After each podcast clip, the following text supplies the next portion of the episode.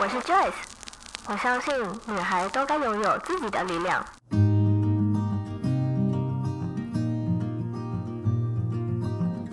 分享，让我们彼此之间不再疏远。不管是财务或身心灵成长，身为女孩的我们，都该拥有精彩的人生。在这里，跟我一起成长，一起阅读不同的生命典范吧。欢迎你来到一则茶室。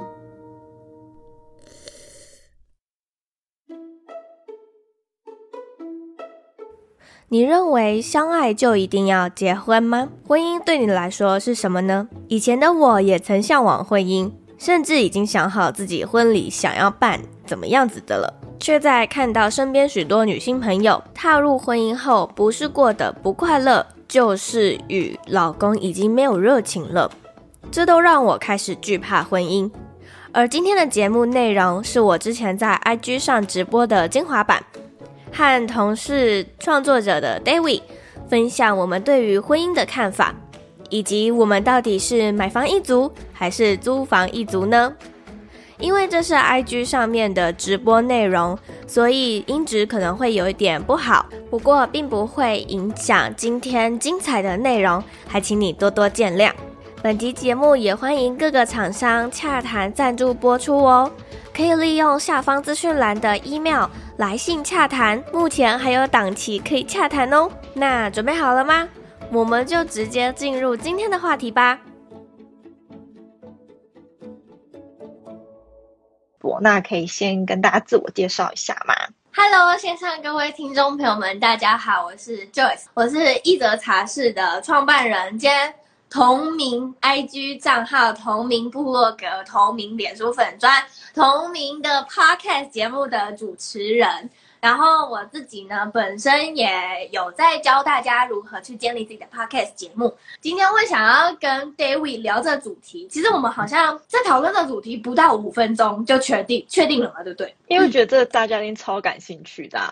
对 对啊，像你说你还没有要结婚嘛，所以现在是等于说是交往爱情的阶段，然后到结婚的这段期间在取舍嘛。那你有觉得说爱情跟结婚是同一件事情吗？还是其实你觉得就那个本质是不太一样的。嗯，我自己觉得他们两个是不一样的。虽然有些人、嗯、有人是嫁给爱情，但是对我来说呢，在我身边有很多的女性，她们踏入婚姻之后，就会有被一些习俗局限，或者是被一些夫家的习惯给局限住了。嗯、看他们之后，我就觉得我不想要成为他们那个样子。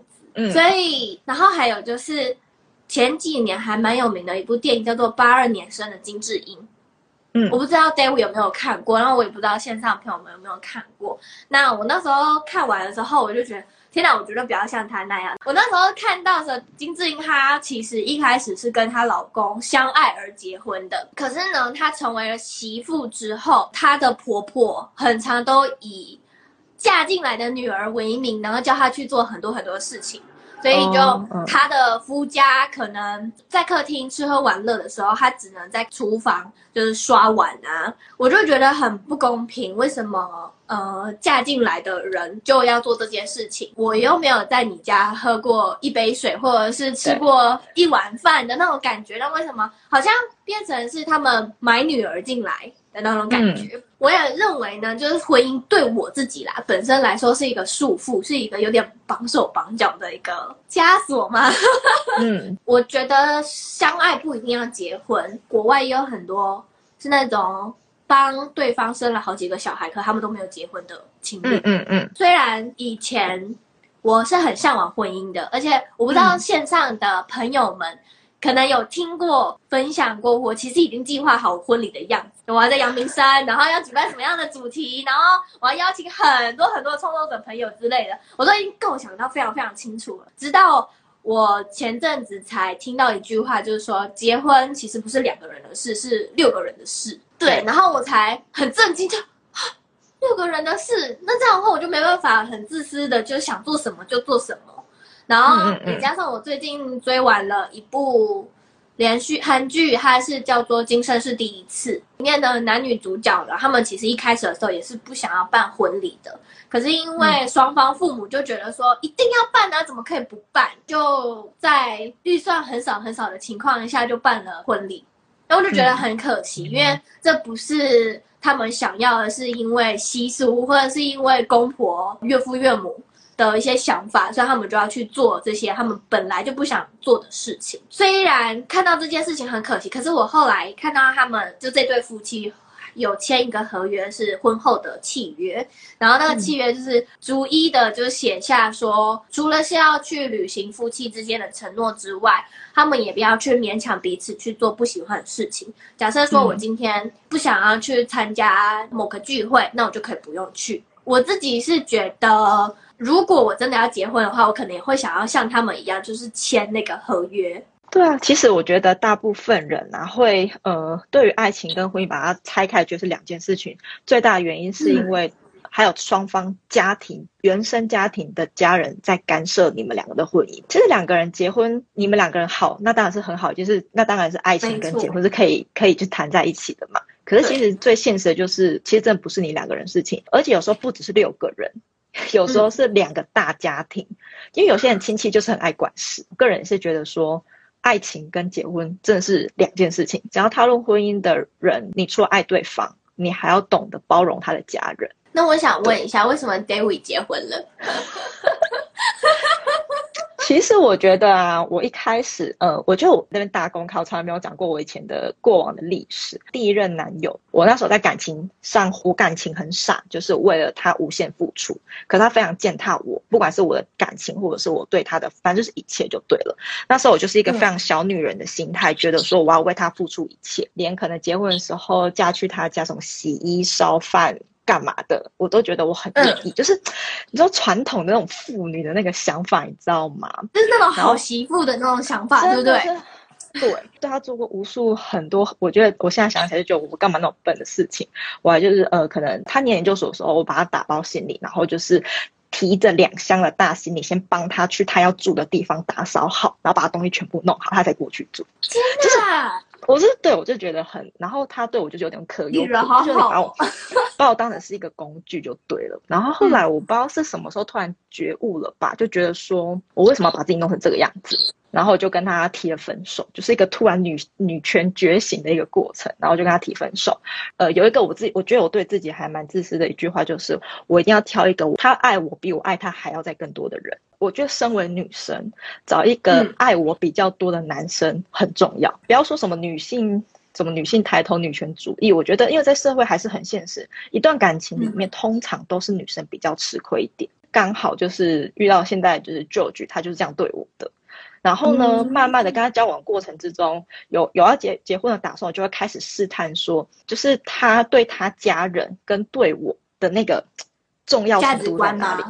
对，一个是价值观，然后另外一个是，呃，我很担心的是，我会不会，比如跟他结婚之后，然后我就是要变成是那种传统的女生，洗 洗衣烧饭，还要住他家侍奉公婆那些有的没有的，嗯、然后我就觉得我不行啊。第一个我不会煮饭，对，第二 就是完全是一个不不会不会煮饭的人，我不可能。然后我也觉得我为什么要跟他爸妈一起住，就是反正就是现在比较新时代女性的想法，所以我就慢慢的在测试他。嗯到后面之后，我才发现说，哦，原来其实他比较重视我，远大于他的呃原生家庭。我虽然还是会遇到说，呃，相爱要不要结婚这个问题，可是我觉得我那个阻碍是相对小的，是因为第一个我确认说他比较爱我，第二个是我知道说，如果以后发生什么事情，他不是会。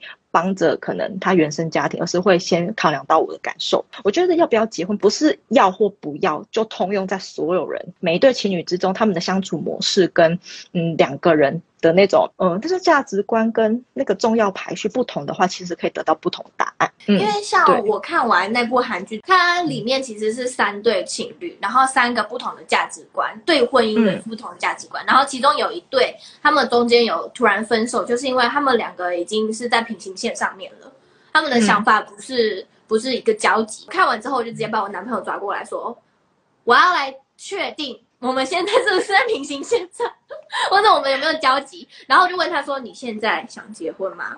然后他就说：“现在还好。”说非常好，我们现在不是平行线。阿西就说问一下 David 跟 Joyce，那结婚有什么优点吗？S 编居然说没有优点，然后现在没什么优点？优点应该说是在法律上面的效力比较强。有时候虽然人家说呃结婚只是多了那一张纸嘛，可是有时候那一张纸有跟没有是有差的。比如说呃我曾经。会想很想要结婚，是因为有一阵子就是身体状况很不好，然后可能会需要开刀。嗯、那时候就是在外地工作嘛，然后父母也不在我身边，就等于说，我就会担心说，如果我嗯突然发生什么事情的话，我另外一半是没有办法帮我做任何决定的。就是比如说他签任何的同意书，或者是答应什么事情，是他是完全不具有任何效力的。然后我对，因为你已经成年了，所以他没有办法去帮你做决定。我配偶就是可以帮我做这些决定，不管是我可能要紧急救治，还是要用什么药，是要签同家属同意书的嘛。然后我就觉得说，对，我跟他很相爱，他很爱我，我也很爱他。可是我在法律上就是没有名分啊，我就是没有办法帮他做什么，他也没有办法帮我决定任何的事情。所以那时候当下我是有点冲击的，是那时候会感受到为什么同性都要争取婚姻这件事情，需要的时候因为他的身份的关系，然后给他适于呃适当的协助，我觉得是蛮难过的。所以我那时候才第一次意识到结婚的重要性是这样子。有人问说，或许可以探讨如何判定真心相爱，但这对每个人都好有不同的见解。就你能不能在他面前做一些奇奇怪怪的事情，然后他都能接受啊？嗯、我觉得是吧？有很多那种交往很多年的，但是还是不敢在男友面前，或是他的伴侣面前放屁或挖鼻孔，那好惊哦。对啊，对，就是可不可以做自己很重要。只要有一方觉得。没有办法全然的做自己，我觉得就是不太适合。我觉得有一个还蛮可以当做参考的是，就是吵架的时候怎么和好，也是一个可以判断说你真的是不是爱对方，或者是对方是不是真的爱。我看过有些情侣在大马路上面吵架，然后男的就会不甩那个女的，直接把那个女的放在现场，他自己就骑车走了。那个我就觉得很不 OK 耶，真的很记下那车牌。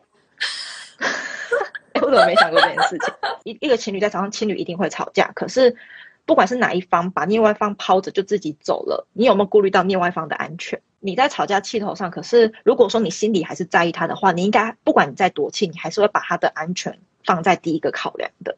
所以我就觉得说，这个也是一个可以去测试看看，就是你们在吵架的时候，你们是有什么样的情绪去处理。觉得刚刚 David 你讲的那个，我也可以再补充一个，就是如果你们在吵架的情况下的话。千万不可以奔出家门，因为你不知道这是不是你们看到彼此的最后一面。之前就有一对情侣，他们是在家里吵架，然后结果某一方跑出去了，结果出车祸就没再回来了，那就变成是另外那个待在家里的就很自责。反正就是那个情绪，它它是一辈子的。有人问说，有什么话题是结婚前一定要沟通讨论清楚的？对我来说最重要的两个点，第一个是金钱观，第二个是家庭观。很多夫妻都是为钱吵架。对，而且有时候是生活习惯的问题，有些可能，嗯，有些人很节省，然后另外一方呢，虽然不是说那种很爱花钱的，可是他节省的程度没有像是我这么多的话，我就会觉得他对方很爱乱花钱，嗯嗯，就变成我们价值观不一样了。两个要先沟通清楚的，嗯、然后再来是家庭观，就是呃，对于小孩的态度跟对于自己爸妈的态度，像我跟舅舅就是、嗯、呃，很直接的有跟对方说自己的爸妈自己顾。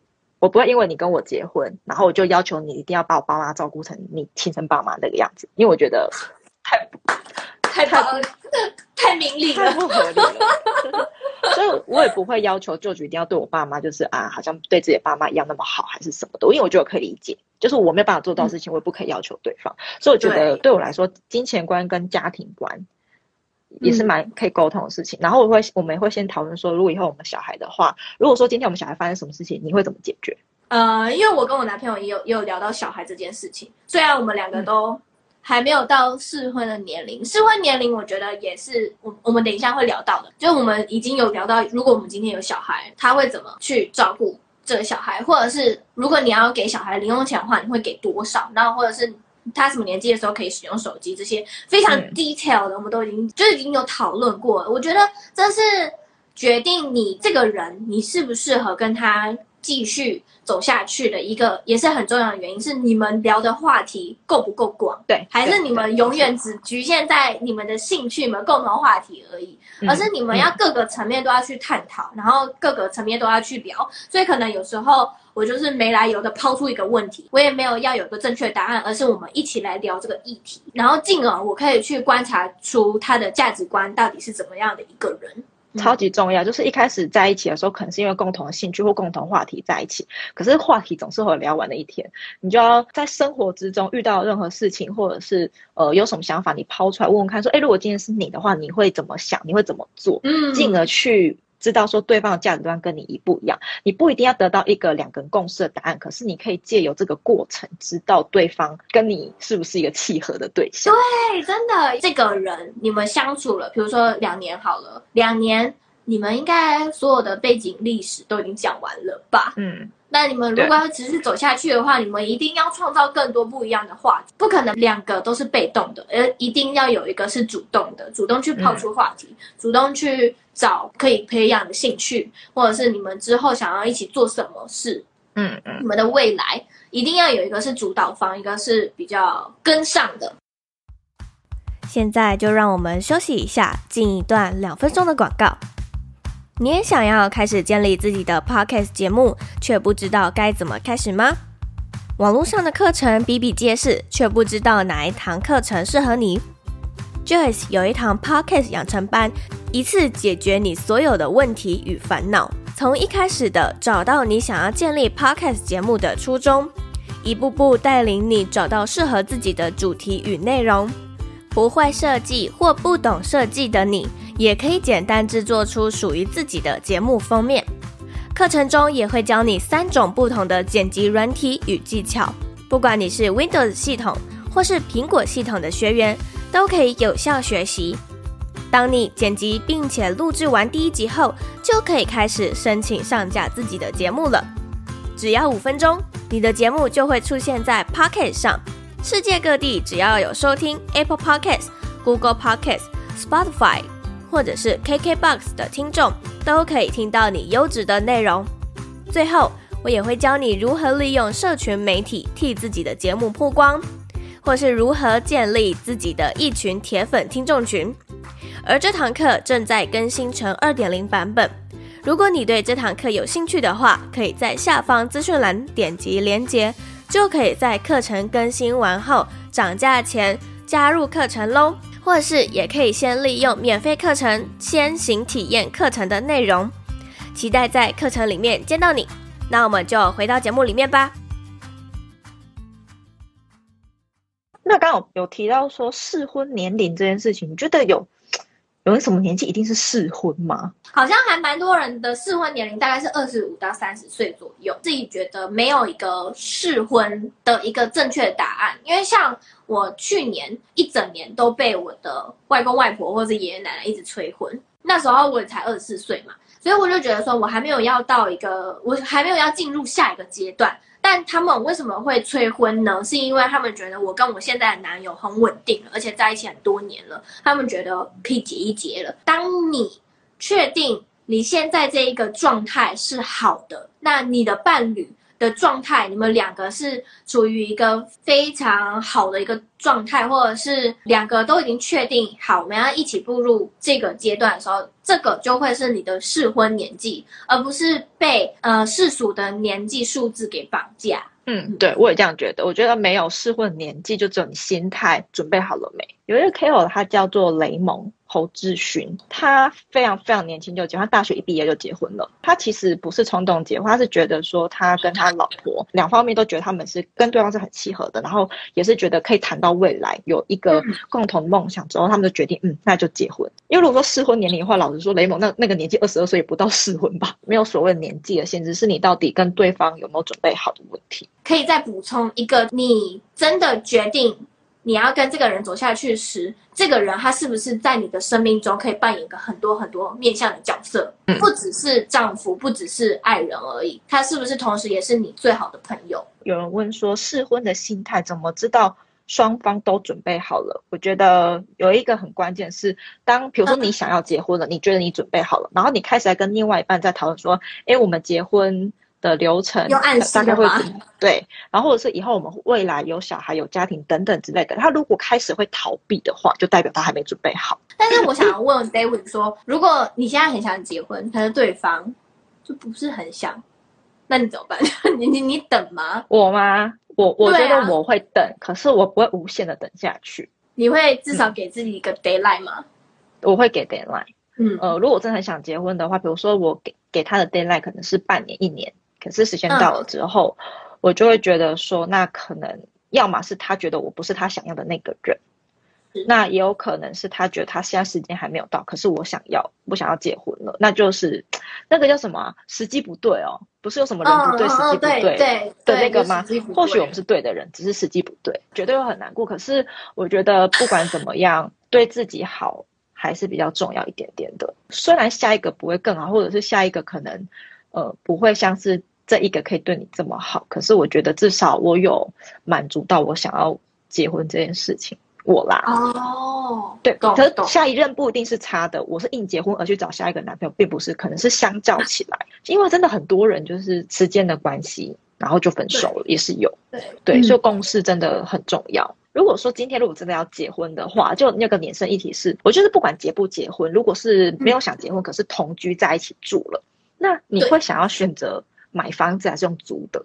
嗯，我觉得可以先思考两个点。嗯，一个点是你爱不爱玩，跟第二个点是你想不想在这个城市定下来。如果你想要在这个城市定下来，然后你很喜欢周边的环境或者是交通等等，那你当然可以考虑选择在这边定下来买一间房。那如果你像我一样是很爱玩的，我就觉得你可以选择用租的。我现在也还是用租的房子，可是我的梦想是想要买一台露营车，之后我就直接住在上面，车开到哪家就在哪。嗯，如果你是想要一直居无定所的话，我觉得这个钱你就可以拿去花在你一直想要在不同的城市穿梭这方面，嗯，而不是你就直接全部砸下去了，然后就买了这间房置产了，然后可能会在这边被绑了三十年。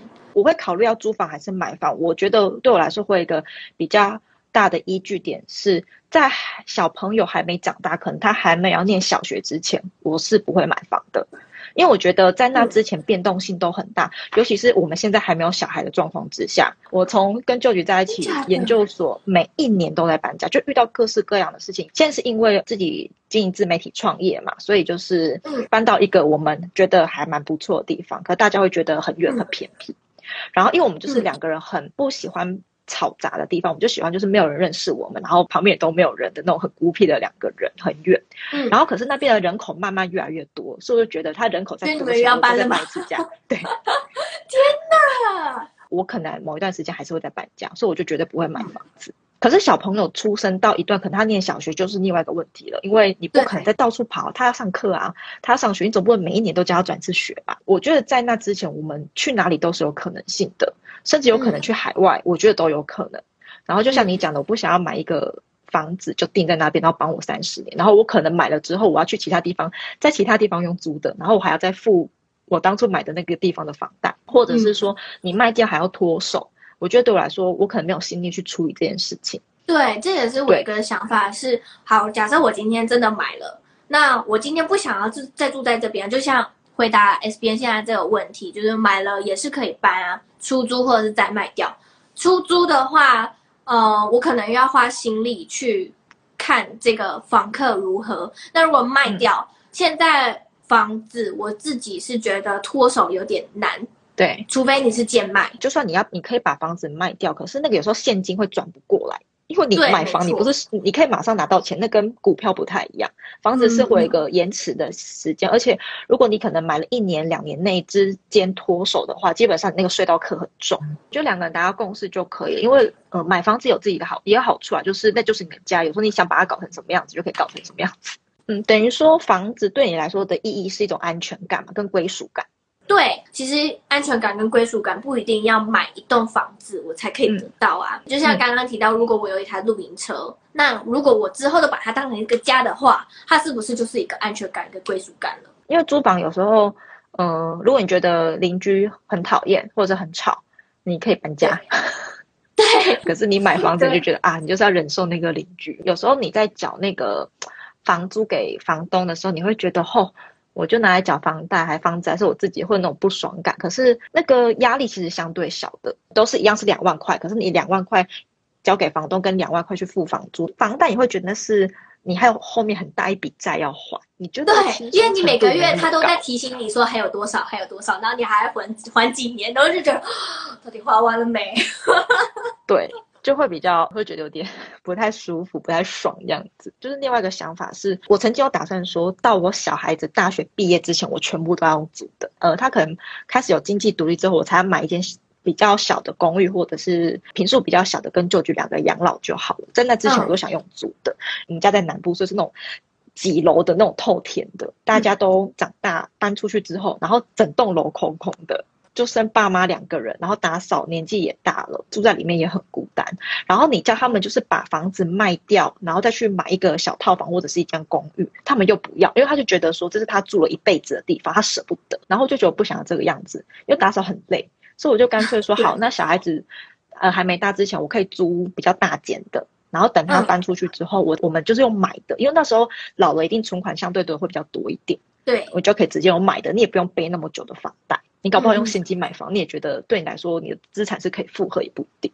不管是讨论要不要结婚，跟买房不买房，跟买车不买车，这完全没有一个一定怎么样的，就是要看每个人。对，没有一个正确的答案。可是我想要跟大家说一件事情是啊，结婚之后。一定要懂得让对方，不要什么事情你都要占赢。有些地方对方让步了，那你就要记得他坚持的地方，你要记得让步。因为我觉得久了，对方也会很压抑，就觉得他好像一直付出，可是你没有那种感觉。那我觉得我们搞不好可以再聊另外一个 关于同居。前阵子的时候，我才。抓我男朋友来录一集 podcast，就是在讲我们两个同居的事情，嗯、但是这一集还没上线啦。那时候有一题，我就问他说：“我们同居三呃四个月，你我们没有办法接受彼此的三个缺点。”然后我就很清楚的就讲了三个缺点了。结果他的回答是：“我没办法接受你你不接受我的缺点。”我就整个超傻眼的，先让我处理一下他。还是情侣阶段跟你们同居，这个是非常不一样的一个相处模式，嗯、因为你们可能呃又加上平常有在出去玩，或者是你们有长时间的旅行的，这跟同居也不太一样，因为你会有很多你没有发现到他的一些缺点，或者是你觉得你没有办法忍受的一个点在那边，所以。嗯在我们刚住在一起的头一个月、头两哎头两个月的时候，我们很长就是吵架，但是我们的那种吵架是不是那种很愤怒的直接压起来的那种吵，而是我们会大声的理性沟通。只要有一方讲不赢，我们就直接跳到床上去扭打，这样。讲不赢，我们就来上全武行。所以，我们我们的感情是打出来的，就是你们相处方式。对，这是我们的相处方式，但是至少总比冷战或者是不讲好。我觉得，一段关系里面一定要把对方的一些想法讲出来，嗯、你才会知道他他在想什么啊，他有什么委屈啊，或者是讲了什么话碰到他的点，然后他不爽，你也是要知道的。男朋友会没有办法接受你某一些生活缺点，相对的，你有没有办法接受他的一些缺点嘛？可是我觉得每个人都有缺点，然后就互相包容。一开始我跟舅舅住在一起的时候，他也是有很多小习惯，我觉得不行啊，为什么内裤不好好丢在洗衣篮，一定要挂在那个洗衣篮的？就是 你为什么不能就是整个丢进去，你要挂着这样子？把它放进去的时候，我都觉得很烦，然后一直会碎念这件事情。可是相对的，我的一些生活小习惯，他一直会碎念我为什么不做好，才会觉得说啊，算了，反正我就呃举手之劳放进去，反正我有些我做不好事情，他也会帮我善后，所以就是慢慢的会形成一个默契。嗯、对，爸爸说要怎么引导对方讲出想法呢？我之前用过一个方式是，我会跟他讲说，你可以跟我讲你的想法，我不会生气。可是你当你讲出这句话你一定不能生气。然后我先不讲话，我也不生气。你跟我讲完之后，我们再讨论。可是老实说，当下有时候那个脾气会有点压不住。当你觉得他在责怪你的时候，可是真的要忍住，因为呃，第一次啊，你不这样子做的话，你后面真的会做无效的沟通，而且对方很难的跟你讲，他会就觉得说，反正我跟你讲，你还不是会生气，你还是不接受。我自己的方式是，我会跟他说，你说出来，那我就先不讲话，不生气。我自己的话，我会先去冷静一下，我会需要有个空间冷静，冷静完之后，他自己也冷静完之后，我们才会讲刚刚我们到底发生什么事。我不爽他哪一点？呃，不要在那个当下。当我们那个情绪已经稍微，比如说满分是十分好了，降到八或七分的时候，再来讨论这件事情，嗯，而不是不要讨论。引导的前提是你们两个不要在那个情绪下。可是你觉得你自己可以姿态放软吗？我自己没办法。我觉得，呃，我觉得我的姿态放软是，我还是会脸臭，然后口气很不好。可是我至少会说出那几个字，对，呃，对不起。可是我那个对不起就是。还是对不起，对不起，我就道歉，想怎样之类的。可是我至少愿意讲。你这样也还是还是很凶啊！你这还是很凶啊！可是呃，应该说就局会就会知道，说我愿意讲出这几个字，已经是我有呃姿态放软，只是我不愿意服输。嗯，对，嗯，有时候你说出那些字，是要有一个台阶下。对，所以如果对方这时候可以顺势给你个台阶下，那当然最好。就是至少我们已经讲出那些字，只是我们还是想要就是包装自己，然后让不要让觉得自己好像很没面子，就是对，就感情没有一定啦，没有绝对，就两个人都会有自己适合跟最舒服的方式。我们有空再来开一集如何驾驭老公。不行啊！我跟你说不行，因为上一次呢，跟阿张，然后还有佩佩，我们三对情侣一起去吃饭。就阿张他女朋友就问我说：“你们同居到现在啊，就有没有什么好玩好笑的事情？”然后我就。我就说有一次，就我跟我男朋友，他那一天一直凶我，我觉得他在凶我了，嗯、可是他他自己觉得没有。他我就趁他去晾袜子的时候，又把他锁在阳台了。结果呢？结果呢？大家笑完之后嘛，然后等到下一次我又再见到阿张跟他女朋友的时候，嗯、他女朋友就说：“Joyce，你知道吗？你教的那招好有用哦！” 天哪，我在误人子弟耶！不可以。好，阿西帮我背书了。驾驭老公，这是我的强项，嗯、因为我都会教他一些很奇怪的招数。有人问说，如果吵架的时候抛下对方先走，不过两分钟之后回来，对方去接对方，这样子没有弃之不理，这样还算不行的行为吗？我个人觉得，当下你走就是不对。对对、嗯，你这两分钟真的不知道会发生什么事情，你会有一种被抛弃的感觉，那个感觉是不论你有没有回来都没有办法补足的。对，嗯、没错。那如果大家还想要听我们聊刚刚我们有稍微讲到的延伸话题，比如说同居的，或者是是要找爱自己的，还是我爱的、嗯、这些，嗯，都可以在下方留言，或者是直接私讯我们的 IG，、嗯、那我们就会再开下一场直播，或是下两场直播，然后我们来聊。好，嗯、那今天就谢谢大家。好的，大家晚安。晚安，拜拜。拜拜。